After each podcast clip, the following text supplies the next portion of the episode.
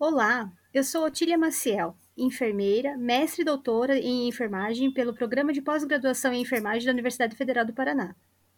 E eu sou a Mariana, enfermeira e uma das idealizadoras do projeto Link. Sejam bem-vindos ao Linkcast, o seu podcast sobre pesquisa em enfermagem.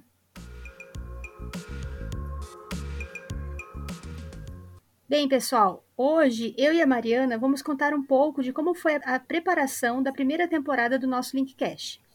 Inicialmente, nós pensamos em fazer o podcast sobre pesquisas realizadas pelos enfermeiros durante a pandemia. Para isso, fizemos uma busca na base de dados da BVS e selecionamos os artigos publicados por enfermeiros que apresentavam alguma inovação ou ação que foi desenvolvida por causa da pandemia. Selecionamos ao todo 57 artigos e entramos em contato com alguns autores para agendarmos as entrevistas. Mariana, conta para nós como é que foi produzir aí a nossa primeira temporada do Linkcast. Eu acho que foi uma experiência bastante desafiadora para mim.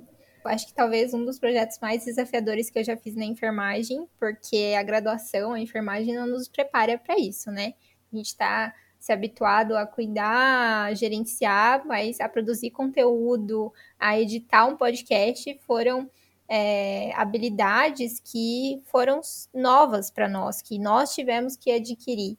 E isso nos mostra o quanto que nós temos que estar atualizados e sempre tentar aprender novas coisas para é, se adequar às demandas de hoje em dia, né, da internet, do Instagram, do podcast, mas foi uma experiência muito boa e que nos possibilitou ter contatos com diversos enfermeiros incríveis de todo o Brasil e que a cada conversa é, me acrescentou muito e eu tenho certeza que acrescentou bastante e inspirou todos os nossos ouvintes. E para você, Otília, como é que foi essa nova experiência aí? Então, Mariana, um grande desafio, né? A parte tecnológica você assumiu, e eu acho isso bem interessante, mas percebi o quanto a tecnologia pode fazer a diferença aí para nós e fazer com que o cuidado de enfermagem seja ampliado e divulgado de outras maneiras, né? Não só em sala de aula, não só através de artigos, mas utilizando aí ferramentas diferenciadas e diferentes e hoje em dia muito próximas de toda a população. Então, isso para mim foi muito interessante e também muito desafiador.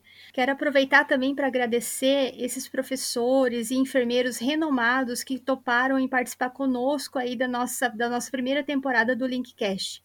Professores que trouxeram aí a sua experiência, enfermeiros que mostraram aí a perspectiva da enfermagem e aceitaram essa esse desafio junto conosco. Nós chegamos lá e fizemos um convite, trazendo aí a nossa proposta autônoma e eles prontamente aceitaram esse desafio e quiseram participar conosco, né, compartilhar conosco de tudo que eles vêm vivenciando aí na prática profissional. Então, foi muito interessante porque nós fizemos o convite e eles prontamente aceitaram, sem nenhum tipo de benefício individual, mas sim um benefício coletivo, um benefício para o crescimento da enfermagem.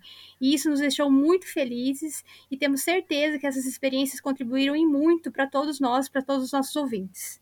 Vamos falar um pouquinho agora sobre a próxima temporada do Linkcast, porque ele vai continuar. Então, na próxima temporada, nós vamos conversar um pouquinho sobre a produção dos artigos científicos. Vamos ter episódios sobre a editoração dos manuscritos, sobre os desafios da pesquisa em enfermagem no cenário nacional e internacional, um pouquinho sobre as questões éticas do sistema CEP-CONEP e também sobre os periódicos predatórios, como identificar o que são periódicos predatórios e esses cuidados que a gente tem que ter na hora de publicar as nossas pesquisas.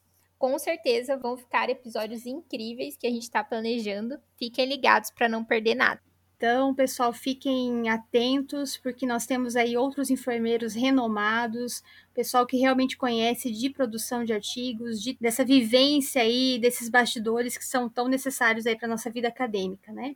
Então, continue acompanhando a nossa página no Instagram, arroba Fiquem ligados com as nossas novidades e até a próxima!